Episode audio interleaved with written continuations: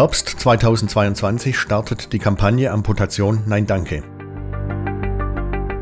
Die Deutsche Diabetesgesellschaft und deren Arbeitsgemeinschaft Diabetischer Fuß setzen sich entschieden dafür ein, die Zahl der Amputationen bei Menschen mit Diabetes drastisch zu senken. Hierzu gibt es eine eigene Kampagnenseite unter amputation-nein-danke.de. Heute sprechen wir mit Herrn Dr. Dirk Hochlehnert aus Köln. Er ist unter anderem Facharzt für Innere Medizin, Diabetologe DDG. Er arbeitet am ambulanten Zentrum für Diabetologie, Endoskopie und Wundheilung in Köln. Und er ist Buchautor. Wir reden darüber, was ich selbst als Betroffener, was meine Angehörigen und was mein Behandlungsteam tun können, wenn ein Problem, sprich eine Wunde an meinem Fuß aufgetreten ist. Mein Name ist Günter Nober. Genau wie mein Kollege Jochen Schlabing arbeite ich bei der Matrix Group und bei der Diabetes Zeitung. Hallo Jochen. Hallo Günther und wir begrüßen beide herzlich bei uns Herrn Dr. Hochlehnert. Hallo. Herr Dr. Hochlehnert, in unserem letzten Podcast haben wir mit Dr. Manson besprochen, was ein diabetisches Fußsyndrom ist, wie es entsteht und wie man ihm vorbeugt. Trotz aller Bemühungen kommt es Jahr für Jahr zu circa 250.000 Fußgeschwüren äh, zumindest nach unseren Recherchen. Daraus entstehen oft chronische Wunden. Stimmt denn diese Zahl? Ja, das ist natürlich äh, alles hochgerechnet und von der Größenordnung her passt es aber. Also es entstehen Verletzungen, die im Anfangszustand eigentlich Schmerzen machen müssten und den Patienten dann warnen, dass er sich schont. Keiner wird mit einem sehr schmerzhaften Fuß noch großartig rumlaufen und diese Anfangsverletzungen werden nicht so gespürt. Also Schmerz hat ja die Macht, einen zu zwingen. Und dieser Zwang bleibt weg. Man kann, es kann sein, dass man noch ein störendes Gefühl wahrnimmt oder irgendwie sowas und sagt sich dann, ja, spür doch noch. Aber der Zwang, der im Schmerz drinne sitzt, der bleibt weg. Und dann können wir halt sagen, ja gut, also ich muss ja jetzt noch nicht direkt zum Arzt, vielleicht reicht ja auch in einer Woche, ich habe noch so viel zu tun und dies und jenes muss noch alles dringend sein. Und äh, dann verzögert man diesen anfänglichen Behandlungsbeginn. Das ist ein großes Problem, dass also der Patient sich zu spät überhaupt an Ärzte wendet und dann geht er zu einem möglicherweise nicht spezialisierten Arzt und transportiert auch da sein harmloses Empfinden, dass das nicht so schlimm ist, mit seinem ganzen Gestik und Habitus sozusagen zu diesem nicht spezialisierten Arzt, der auch eigentlich einem Patienten jetzt keine Krankheit aufschwätzen möchte und durch diese Harmlosigkeit, die der Patient transportiert, zu neigt, auch harmlos zu reagieren. Und dann hat man zwei verschleppende Elemente. Äh, der Fuß kann nicht mehr dringend sagen, ich brauche hier Schonung und die professionelle Hilfe tritt dann viel zu spät auf. Und das ist etwas, was beides verhindert werden kann durch einen Patienten. Also eine plantare Wunde, eine Wunde in der Belastungszone braucht unbedingt professionelle Hilfe sofort. Und das äh, so, so, sollte man sich informieren, bei zu welchem äh, Fußbehandlungszentrum man sich da wenden kann. Da ist jetzt ähm, der Hausarzt sicherlich auch erstmal ein guter Ansprechpartner, aber wenn man den Eindruck hat, der reagiert nicht so richtig auf meine Situation und nimmt das harmlos, dann kann man durchaus auch mal schnell den zweiten Schritt machen und in die Fußambulanz gleich gehen. Also darauf werden wir später auch nochmal eingehen. Meine nächste Frage haben Sie auch schon beantwortet. Also was soll man als erstes tun, wenn man eine Wunde hat als Patient? Nicht warten, sondern reagieren. Ja, wenn man so eine Wunde erstmal hat, dann kann man die reinigen, kann steriles Pflaster drauf machen. Aber das, was die Wunde gebracht hat, war ja, dass eine Überlastungssituation nicht äh, adäquat beantwortet wurde, weil der Schmerz nicht den Zwang ausüben konnte, dass man jetzt schonen muss. Und das muss man versuchen zu kompensieren. Und dafür braucht man eine gewisse Expertise. Da ist es nicht einfach damit getan, ein Pflaster zu nehmen oder eine Salbe oder irgendwas anderes Magisches, was jetzt diese Wundsituation verbessern soll, sondern da darf einfach kein Mensch mehr auf dieser Wunde sein. Also es gibt so einen Spruch von Engländern, ich übersetze den mal, äh, man kann alles auf die Wunde drauf tun, nur den Patienten nicht. Und deshalb, also Salben und sowas, das hilft leider gar nicht. Also auf, auf ein paar der Dinge werden wir auch später nochmal noch mal eingehen in, im Gespräch. Was erhoffen Sie sich denn persönlich von der Kampagne Amputation Nein Danke? Eine gewisse Aufmerksamkeit für das Thema. Also der Patient selbst hat durch den fehlenden Schmerz nicht das drängende Gefühl, sich irgendwie kümmern zu müssen, ja. Äh, das ist menschlich. Das gehört zu diesem Krankheitsbild auch dazu, dass der Patient selber als Treiber seiner Heilung und seinem, seiner, seiner Antwort auf die Krankheit ausfällt. Aber wenn man jetzt so viel Aufmerksamkeit darauf lenkt, dann springen vielleicht auch Angehörige eher auf und realisieren, dass sie ihrem Angehörigen jetzt helfen können und dürfen müssen, weil zu der Krankheit gehört, dass er es selber nicht tut. Das hat gar nichts mit Intelligenz zu tun, ja.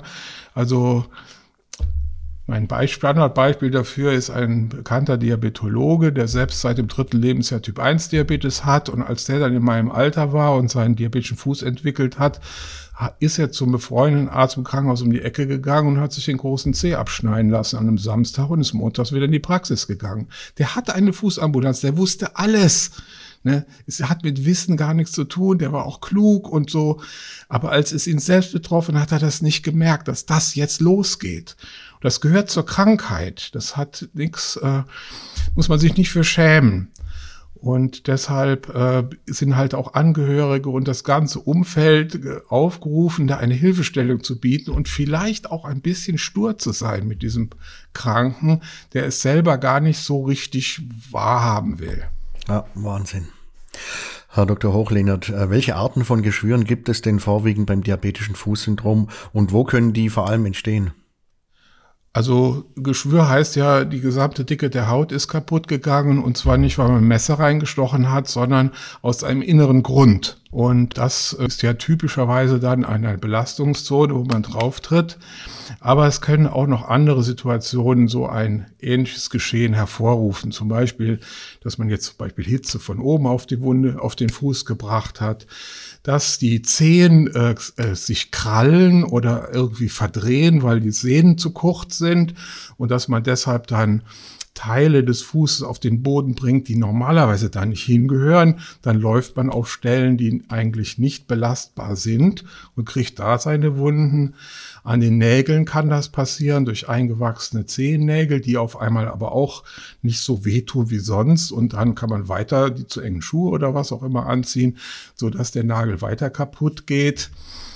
Ähm, an der Ferse kann man seinen Fuß aufliegen, also ein Mensch, der jetzt, sagen wir mal, betäubt ist im OP und schlechte Durchblutung hat, der kann tatsächlich dann mit der Ferse aufliegend sich die Ferse kaputt machen in dieser Liegezeit oder sonst wie irgendwie äh, daran behindert ist, seinen Lagewechsel spontan zu machen. Ja, Gibt es noch weitere Erkrankungen vom Unterschenkel, die so ein bisschen in den Fuß reinstrahlen können? Und da kann man auch sowas wie eine Psoriasis oder so etwas auch am Fuß entwickeln. Und wenn man dann nichts spürt, ist auch das wieder viel gefährlicher, als es sonst wäre. Sind das nun diese über 20 Einheiten oder Gruppen, die Sie äh, eben genannt haben, Beispiele dafür, an denen Wunden an den Füßen passieren können? Das also der Fuß wird erstmal empfindlich. Normalerweise können wir ja dreimal im Leben, dreimal um den Äquator laufen, ohne dass der Fuß großartig kaputt geht. Der Fuß ist unglaublich widerstandsfähig. Der ist darauf gedacht, alles auszuhalten, was man ihm zumutet. So. Und wenn er es nicht mehr schafft, dann tut er eben weh und dann zwingt er den Mensch jetzt die Schonung einzuhalten. Damit dieser Fuß dann irgendwann das nicht mehr schafft, muss man dem schon ordentlich zusetzen. Und das heißt also, man nimmt ihm die Alarmanlage weg mit dem Schmerz, man äh, nimmt Reparaturmöglichkeiten weg, indem die Haut komisch wird, also dünn und in so Anführungsstrichen Altershaut, indem die Durchblutung nicht mehr ausreicht, um Reparaturprozesse loszutreten, dann wird der Fuß empfindlich. Und dann kommt es immer noch darauf an, dass es ein Ereignis gibt, was diese grundsätzliche Empfindlichkeit dann zum Kollaps bringt sodass dann es wirklich losgeht. Das Blöde ist, diese ursprünglichen fußschwächenden Krankheiten, die sind alle nur mittelmäßig behandelbar oder gar nicht. Das heißt, wenn man das einmal hat mit dem diabetischen Fuß, das verliert man nicht, weil die Grundlage bleibt. Die ist nur die Frage, an welcher Stelle geht's jetzt los? Und das sind Anlässe, die man dann zusätzlich hat. Und das kann halt darin liegen, dass die Zehen gekrallt sind und man dann Teile der Zehe auf den Fußboden bringt, der die eigentlich gar nicht tragen sollen und so weiter. Und da kann man jetzt umgekehrt sagen, wenn ich an einer bestimmten Stelle am Fuß diese Läsion entwickle, also erstmal eine Hyperkeratose, also eine dicke Schwiele, in der Schwiele dann eine Einblutung und aus der Einblutung wird dann auch eine Wunde und dann wird das ein tiefes Loch und dann kommt irgendwann der Knochen raus, alles an einer Stelle, dann kann ich umgekehrt daraus schließen, wie diese Wunde wohl entstanden sein dürfte, weil an einer Stelle am Fuß ist es immer nur ein Mechanismus. Ne, auf der Rückseite der Ferse habe ich mich aufgelegen, ähm, an der Zehenkuppe, da habe ich die Zehe gekrallt und bin drauf gelaufen. Also das, man kann an der Lokalisation rückschließen, wie der Mechanismus war, der den empfindlichen Fuß jetzt kaputt gemacht hat. Und dann kann man daraus eine Behandlung ableiten. Also aus der Lokalisation kann man praktisch automatisch eine Behandlung rückschließen, die in der Lage ist, diese Stelle jetzt zu schonen. Und man kann dann auch gut auseinanderklambüsern, welche Stellen sind besser für einen Chirurgen, der mal eben so eine Sehne durchtrennt. Das kann man mit einer Nadel machen, ist ein 10-Sekunden-Eingriff oder so. Ja, 10 Sekunden sind vielleicht manchmal nicht, weil sie vielleicht 20, aber es ist jedenfalls ein ganz kleiner Eingriff, der die Zehe so korrigiert, dass die Belastungszone die jetzt so anormal war, dass also eine Stelle belastet wurde, die gar nicht geschaffen war für die Belastung, dass das wieder sich zurechtrückt und dass man wieder auf den Stellen auftritt, die für die Belastung geschaffen sind. Da braucht man nur minimalste Eingriffe. Wenn das machbar ist, das heißt für den Rest des Lebens ist diese Stelle nicht mehr belastet, und wird auch nicht wieder neue Geschwüre bringen und neuen Ärger, dann sollte man das möglichst zügig tun dann sollte man jetzt nicht irgendwie, die Schuhe sind wichtig und toll und so weiter. Aber ähm, wenn die das jetzt nicht geschafft haben, sei es, dass der Patient sie nicht tragen wollte, sei es irgendwas anderes, die Schuhe, dann sollte man schnell nicht jetzt weiter an den Schuhen rumdoktern und sagen, ja, jetzt muss es aber wirklich tragen. Sie sehen ja jetzt, wie schlimm das alles geworden ist. Dann ist der Patient erstmal wieder sehr motiviert und trägt es wieder und nach zwei Wochen ist das wieder Geschichte. Sondern dann sollte man schnell dazu übergehen, diese kleinen Operationen durchzuführen, die den Fuß wieder sehr viel widerstandsfähiger machen, so dass wenn der Patient mal ein Irrtum bei den Schuhen begeht, das nicht gleich zur Katastrophe führt. Wir haben Sie ja als äh, Buchautor eingeführt. Ähm, Sie haben geschrieben, das diabetische Fußsyndrom ähm, und da machen sie ja genau ähm, dafür Werbung sozusagen. Also es gibt einen Grund für das bestimmte Fußsyndrom und äh, das behandle ich dann entsprechend. Das Buch würden wir dann in die Show Notes auch stellen. Also als, als Information. Oh, sehr vielen Dank. Ja, es ist so kochbuchartig aufgebaut. Also es gibt so grundsätzliche Kapitel, dass man so ein bisschen besser versteht, wie ist die Anatomie und sowas. Und dann gibt es aber jeweils Kapitel für jede einzelne Stelle, dass man praktisch die Behandlungsmöglichkeiten für jede einzelne Stelle speziell sozusagen in einer Art Liste vorfindet, wo dann der Experte aus den vielen Möglichkeiten wählen kann, was vor Ort eben so geht. Wenn man da jetzt gar keinen Chirurgen hat, der so eine Szene durchtrennen möchte und man muss dann weit fahren, dann muss man vielleicht doch nochmal einen anderen Weg finden oder der Patient fährt mal weit. Aber das ist eben das Konzept von dem Buch, dass man sozusagen ein, an einer Stelle einen Behandlungspfad ähm, erkennen kann und sich dann die verschiedenen Optionen zusammensuchen kann. Das Buch ist natürlich von Ihnen gedacht für Kolleginnen und Kollegen, für Expertinnen, aber man weiß, wie manche Menschen mit Diabetes ticken oder doch auch recht viele, die informieren sich natürlich oftmals auch viel weitergehend und insofern ist das vielleicht nicht uninteressant mal zu erwähnen, was man da selbst für sich rausziehen kann und auch seinen Arzt oder seine Behandlungsteam auch mal darauf hinweisen kann. Ja, das, also, also ich denke jetzt schon, man braucht jemanden des Vertrauens, der das auch überträgt. Ja, also man kann sich jetzt nicht durch die Lektüre von so einem Buch äh, in einen Expertenstatus erheben. Dafür muss man doch schon ein paar Patienten gesehen haben und auch sehen, wo führt das dann hin und passt das jetzt überhaupt. Sie hatten eben die Schuhe erwähnt und dass sie vielleicht nicht alles äh, ja wieder wieder heile machen sozusagen, aber was können denn Schuhe leisten? Was kann denn eine adäquate Schuhversorgung leisten aus Ihrer Sicht? Ja, also äh, da gibt es zwei große Kapitel. Das eine ist Gelenke ruhig zu stellen.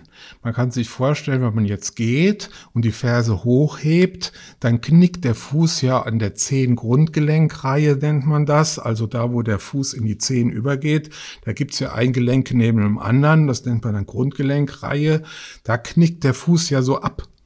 Und wenn die Ferse dann oben ist, dann steht man ja nur noch auf diesen Gelenken und den Zehen vorne. Und das ist, der Druck ist da natürlich dann enorm. Dann ist das auch noch die Phase des Gehens, wo man so eine Art Sprung nach vorne macht. Das heißt, wo man sowieso ein bisschen mehr als nur sein Gewicht dahin bringt, sondern auch noch so eine Art Sprungkraft dazu kommt. Das heißt, wenn man also dieses Knicken unterbindet, dann hat man allein dadurch schon mal eine Reduktion von Druckspitzen. Dann steht man zwar immer noch mit seinen, was weiß ich, 120 Kilo oder wie viel das sein mögen, auf dem Boden, aber eben nicht mehr in, mit einem geknickten Fuß, wo das dann auf einer sehr kleinen Fläche lastet, sondern es lastet immer voll. Also das nennt sich Ruhigstellung. Und das macht einen großen Effekt. Es macht aber auch, dass man die Muskeln im Fuß nicht mehr braucht. Das heißt, die sind eh schon geschwächt durch Alter, dadurch, dass die Nervenstörung auch die Muskeln nicht mehr richtig anspricht, so dass man nicht unbedingt sagen kann, das braucht jetzt jeder. Aber das ist jetzt sozusagen die zweite Stufe der Eskalation, dass man sagt, wir legen die Gelenke flach. Ich habe jetzt vielleicht didaktisch ungeschickt mit dem zweiten Schritt angefangen, aber es war jetzt irgendwie für mich jetzt einfacher, das erstmal zu erklären, dass es diesen Schritt gibt. Der eigentlich erste Schritt ist, zu versuchen, den Fuß anders auf den Boden kommen zu lassen, indem man was dazwischen macht, was den Fuß an Stellen stützt, die das aushalten können. Die Wunde sagt ja schon, die Stelle kann es nicht aushalten, die muss jetzt ausgespart bleiben. Aber wenn man nur eine Aussparung macht, dann plumpst der Fuß in dieses Loch hinein. Und dann wird die Haut also die Haut, die jetzt nicht mehr da ist, also die Wunde sozusagen auseinandergezogen und ungünstige Effekte im Randbereich dieser Aussparung wird der Druck ja dann sehr hoch. Das hat man ja nicht eingeplant, dass das jetzt an diesem Rand besonders geschützt werden muss oder so, sondern man macht halt ein Loch und der Rand ist zufällig jetzt der Träger und der drückt dann an einer anderen Stelle wieder und so weiter. Sodass also eine Aussparung alleine einen nicht hilft, sondern man muss versuchen, geschickt den Druck an die Stellen zu bringen, die das aushalten können. Ich mache mal ein Beispiel. Also der große Zeh ist noch gesund und im Bereich des Grundgelenks von der großen Zehe, da hat man jetzt seine Wunde, weil das beim Absprungvorgang da so hohe Drücke gibt. Wenn man das jetzt entlasten möchte, dann macht man am besten eben nicht nur da ein Loch in der Sohle rein, sondern man gibt der großen Zehe eine erhöhte Auflagefläche, dass wenn der Fuß jetzt abspringen möchte und hoch möchte, dass dann die große Zehe besonders gut hochdrücken kann und praktisch mit ihrer Kraft diesen äh, das Zehengrundgelenk äh, entlastet. Ne? Also man, wenn man nur ein Loch machen würde, würde die, das Grundgelenk in dieses Loch reinplumpsen und würde vielleicht sogar noch mehr Druck abkriegen, weil der Fuß ja dann auch dahin kippt.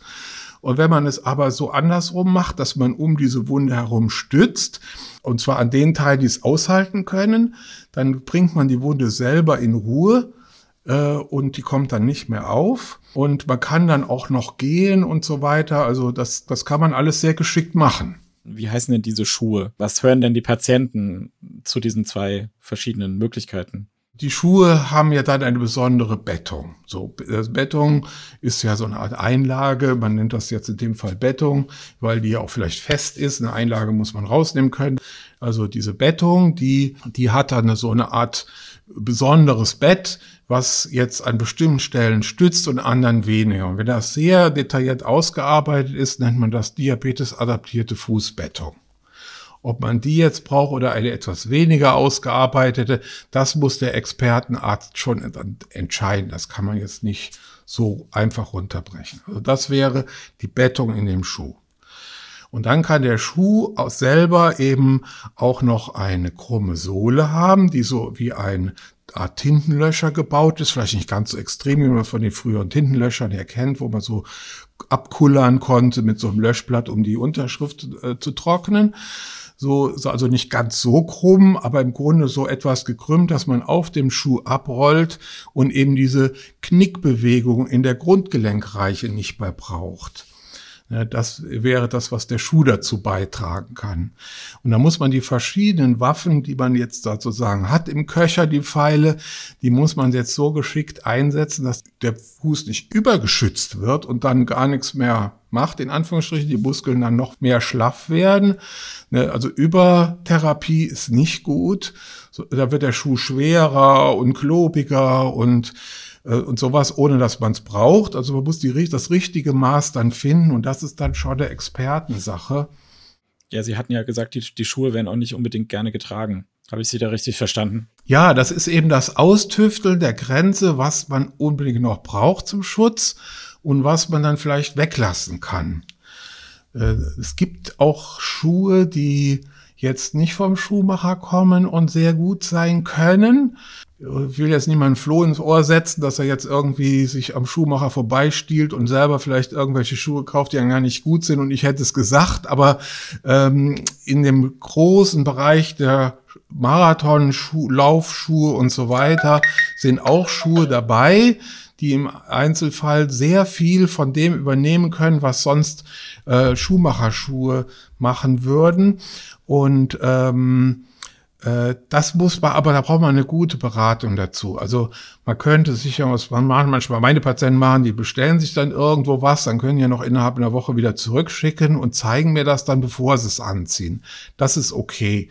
Wenn die aber dann ankommen, der Fuß ist zerfetzt, dann haben wir mal was probiert. Das finde ich dann nicht so toll, weil ähm, da wäre ich schon lieber vorher mal gefragt worden, äh, als dann hinterher. Gehen wir nochmal einen Schritt zurück, bevor man auf die Idee kommt, anderes Schuhwerk einzusetzen aufgrund von Problemen, die man vorher hatte. Ich habe jetzt also Typ 2 Diabetes und eine Wunde an meinem Fuß ist auch entdeckt worden und ich bin beim Arzt. Jetzt macht das Behandlungsteam am Ende der Behandlung an dem Tag machen mir Verbände oder ein Pflaster drauf. Sollten bei mir da die Alarmglocken schrillen? Wenn ja, warum? Die müssen das ja irgendwie verbinden. Aber sie müssen natürlich in dem Gesamtkonzept die Entlastung ganz vordergründig mit berücksichtigen. Ja, also verbunden. Damit ist der Fuß jetzt zwar erstmal in seiner Oberfläche vor Verschmutzung und sowas wieder geschützt, aber er ist ja noch nicht vor seiner Überlastung geschützt. Also das, was ihn kaputt gemacht hat, das ist da noch nicht weg mit dem, so wie Sie es gerade geschildert haben. Es muss in dem Konzept unbedingt etwas geben, dass also der, die Überlastung da nicht mehr passieren kann. Also das heißt, das sind besondere Schuhe, ähm, die dann auch schnell vor zur Verfügung sein müssen. Also das ist ja Notfall. Lagerhaltung beim Arzt ist ja sonst etwas Verbotenes, dass man da, aber das in dem Fall nicht, weil das ja Notfall ist. Das heißt, ich muss auf meinem Rezept dann auch Notfallversorgung schreiben und, und nehme das dann aus meinem Schrank der Patient muss ja irgendwie aus meiner Praxis wieder raus. Und dann kann er es nicht mit den Schuhen machen, in denen kaputt gegangen sind, die Füße. Ne? Das geht ja nicht. Ich muss ein Entlastungskonzept entwickeln, dass der Patient möglichst viel von seinem Leben weiterführen kann. Einfach so zu sagen, ja, jetzt darfst du nicht mehr laufen und äh, nur doch das Nötigste, gerade vom Sofa zum Klo und so und jetzt bist du monatelang erstmal auf der Couch gefesselt. Das führt zwar auch zur Heilung der Füße, aber dann ist der Restmensch ja kaputt. Also ähm, der Patient soll aktiv bleiben können, aber eben diese Stelle am Fuß, ganz selektiv, diese eine Stelle, die soll nicht mehr belastet werden. Herr Dr. Hochlehnert, äh, häufig leiden Menschen mit Diabetes auch unter Nagelpilzen. Können denn Patientinnen und Patienten ihre Nagelfeile selbst übernehmen? Wo lauern Risiken? Ja, also da, da gibt es viele Missverständnisse. Also einmal gibt es so dieses Gefühl, es gäbe da so eine Art Ansteckung. Das ist aber nicht so. So, die Pilze sind überall. Die sind irgendwann mal äh, hier ubiquitär geworden. Das heißt, die sind nicht nur im Schwimmbad oder im Hotelzimmer, sondern die sind überall. Und da, wo der Fuß jetzt empfindlich wird oder der Zehennagel empfindlich wird, in der Regel durch Druck von Schuhen, da kriegt er dann diese Pilzinfektion. Weil typisch ist ja, dass das nicht alle Nägel gleichmäßig gleich viel kriegen, sondern dass das nur bestimmte Zonen sind, die halt eben Druck durch Druck irgendwie empfindlich geworden sind oder äh, Ganz oft ist zum Beispiel der vierte C ausgespart, der ist völlig normal und alle anderen haben es dann doch irgendwie mehr oder weniger viele Pilze. Und äh, das zeigt ja, dass es nicht an Ansteckung liegt. Ja, diese Zehen, die liegen im gleichen Bett, die liegen in der gleichen Badewanne. Wenn es nur an Ansteckung läge, hätten das ja alle. Aber das Typische ist eben, dass mal mindestens einer ausgespart bleibt. So, dann ist die Frage, was mache ich überhaupt? Ja, es reicht ja, dass man zur Podo, zum Podologen geht, alle vier Wochen oder so. Der schleift den Nagel ab und dann wird wenig Trauma entsteht. Also man, mit dem verdickten Nagel rennt man nicht die ganze Zeit irgendwo dagegen und macht dann da Verletzungen, sondern das wird halt dann gepflegt und so ein bisschen runtergekocht und das kann man dann für den Rest seines Lebens auch behalten. Das muss nicht unbedingt weg. Wenn man aber beschließt, sagen wir mal, man ist noch auf Partnersuche, Sauna und so weiter, und dann möchte man jetzt nicht irgendwie mit so useligen Nägeln hin, dann ist das aber ein Projekt für ein Jahr zu versuchen, die wegzukriegen, ja. Da muss man dann alle Register ziehen, tatsächlich versuchen, die möglichst viele Pilzsporen in seiner eigenen Umgebung erstmal umzubringen und die Socken zu waschen und ich weiß nicht was alles. Dann muss man da was auftragen, dass also der kaputte Nagel erstmal weggeht und dann muss man für ein Jahr lang immer noch Sprays oder Lösungen auftragen, dass nichts mehr nachwächst. Die Schuhe müssen alle genau überprüft werden, dass wirklich kein Druck mehr an die Zehen drankommt. Und dann ist es vielleicht nach einem Jahr weg. Dann kommt es aber immer noch sehr leicht wieder, in dem Moment, wo man wieder anfängt, Schuhe zu tragen, die wieder irgendwo drücken. Also das ist ein Projekt, was man durchaus machen kann, aber das muss man mit seinem Ärzteteam besprechen. Die meisten Sachen muss man selber bezahlen, sind eigentlich nicht sehr teuer. Trotzdem äh, die meisten meiner Patienten machen das nicht, ja. Nehmen wir nochmal diese absurde Zahl, eigentlich für mich absurd hohe Zahl von 250.000 Fußgeschwüren pro Jahr bei Menschen mit Diabetes. Was denken Sie denn, bei wie vielen dieser neu auftretenden Wunden gelingt es denn, einen belastbaren Fuß, so wie Sie es gerade beschreiben, im, im Team wiederherzustellen? All, all, fast allen.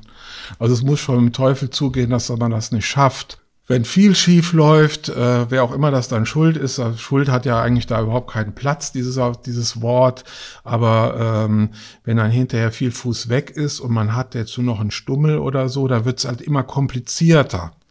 Da dann noch ein normales Belastungsverhalten, wie man sich das vielleicht vorstellt, was man da noch alles machen möchte mit seinem Fuß, das dann nur noch hinzukriegen.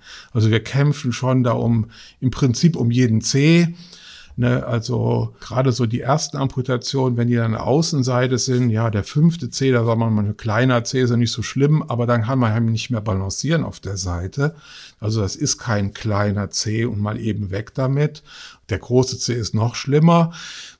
Man kann vielleicht jetzt bei den zehn ja so zwei, drei, vier, wenn da mal einer weg ist und die anderen stehen noch, das ist dann also alles schlimm, aber vielleicht nicht so schlimm, wie wenn jetzt gerade an der Außenseite was fehlt. Ja, wir kämpfen also um jeden und dass die Belastungsfläche möglichst groß bleibt. Und ich habe doch den Ehrgeiz, dass meine Patienten möglichst irgendwie alle das tun können, was sie möchten.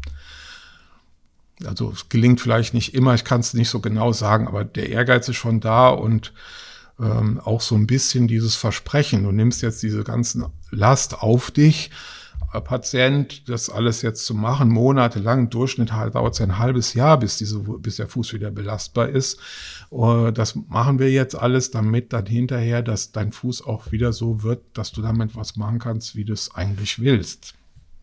Also wenn man jetzt ein, äh, eine Person hat mit einem diabetischen Fußsyndrom, dann fragen sich ja also man fragt sich selbst, wenn man es, wenn man selbst betroffen ist, die Angehörigen, vielleicht auch der Pflegedienst, was können die denn tun an täglicher Fußpflege? Was gilt es da zu beachten? Also ist, man muss halt vor Augen haben, dass der Verstand des Menschen nicht reicht, um den schmerzbedingten Schonmechanismus, Warnreflex äh, mit dem Verstand auszugleichen. Man muss im Alltag Routinen einbauen, dass das von alleine passiert. Ja. Das heißt, Schuhe, die man trägt, die, also wenn man es jetzt um Schuhe geht, dann geht es ja darum, auch nachts, wenn ich auf dem Klo gehe, dann muss das so sein, dass die schon da stehen, dass ich nicht irgendwie Schwierigkeiten habe mit den Schuhen. Und wenn das nicht klappt, dann muss ich mit den Schuhen schlafen, dann muss ich mit den Schuhen ins Bett gehen damit ich die halt dann anhab, wenn ich da hingehen muss. Ich glaube, jeder will gesund sein, ja, also keiner macht das alles extra, aber wenn man in der Planung seines Alltags da so kleine unsichere Punkte lässt, dann wird es über die Zeit auch dazu kommen, dass zu diesen Zeitpunkten halt kleine Unglücke passieren. Und die häufen sich und dann geht alles immer wieder von vorne los. Es dauert noch länger. Haben Sie da besondere Tipps für Angehörige? Ähm, eigentlich so detektivisch gucken, was passiert da. Man weiß ja, welche Stelle wund ist. Kommt die vielleicht im Alltag doch noch auf? Ne, ähm, da sitzt man dann vor, vor dem Fernseher beim Fußballspiel, denkt sich, naja, kann ich jetzt die Schuhe ja mal ausziehen und dann muss man plötzlich auf dem Klo, dann kommt man die Schuhe nicht mehr an, dann muss man die Schuhe eben anbehalten, auch wenn man vor dem Fernseher sitzt. Und dieses detektivische Auge, das könnten schon Angehörige auch haben. Nehmen wir jetzt mal die Zahl von 8 Millionen Menschen mit Diabetes in Deutschland plus Dunkelziffer. Es gibt aber nur 300 plus minus zertifizierte Fußbehandlungseinrichtungen. Was müsste denn in Ihren Augen passieren, damit Menschen mit diabetischem äh, Fußsyndrom adäquat und organerhaltend versorgend und Gliedmaßenerhaltend versorgt werden können? Ja, also da sprechen Sie eine große Schwierigkeit an und diese Fußambulanzen leiden alle unter einem großen Finanzloch ne, weil das ist alles nicht richtig vergütet und dann gibt's Zusatzverträge, die können aber jederzeit gekündigt werden. Gerade geht's den Krankenkassen nicht gut. Zack, sind wieder alle Verträge hinüber, die einem irgendwie die Existenz gesichert haben. Äh, jetzt Ärzte, die über Geldmangel jammern, gibt's ja viel. Also das, da wollte ich jetzt nicht in das bekannte Horn stoßen. Aber natürlich muss man davon leben können. Und wenn das über Jahrzehnte so eine prekäre Situation bleibt, dann keine junge Arzt lustig genau auf dieses Thema zu stürzen. Also das wäre schon eine Notwendigkeit, diese Finanzierung auf sichere Stell Sockel zu führen. Und dann kann man auch mehr machen, ja. Aber ich kann im Moment niemandem unter meinen Kollegen jetzt sagen, muss unbedingt diabetischen Fuß machen, das wird eine glorreiche Zukunft sein. Ähm, das ist halt alles Kampf. Haben Sie abschließend vielleicht noch wirklich für Betroffene oder für Betroffene plus Angehörige drei ultimative Tipps, was sie tun können, wenn eine Fußwunde entdeckt worden ist? Also einmal direkt zu einem kompetenten Arzt gehen. Und wenn man den Eindruck hat, das ist nicht mit der Kompetenz so dolle, weiter zum nächsten dann die Empfehlungen ernst zu nehmen. Also wenn man merkt, der hat einen Plan, dann muss man das ja auch äh, mittragen. So. Und äh, wenn da komische Sachen vorsehen, äh, bei sind, wo man denkt, das kann ich mit dem Alltag nicht schaffen, ansprechen. Ich kann das nicht schaffen. Was Sie mir da vorschlagen, ist zwar verstehe ich, dass das schön wäre, ist in meinem Alltag nicht möglich dass man Alternativen dann entwickelt, wenn das eben nicht möglich ist. Ja, und dann jeden Tag gucken. Und wenn es irgendwie nicht besser wird oder sogar schlechter, sofort wieder an der Tür stehen. Der Schmerz, der es sonst auslösen würde, keiner, der jetzt Zahnweh kriegt, schlimm, ne? Zahnweh, Zahnweh, Zahnweh, der wartet nicht nur zwei Wochen, bis er da mal hingeht zum Zahnarzt. Und dieses Verhalten, das kann der Fuß nicht mehr erzwingen. Das, die Zähne können das vielleicht noch, aber der Fuß kann es nicht mehr. Der ist vielleicht viel kränker noch, aber er kann es nicht.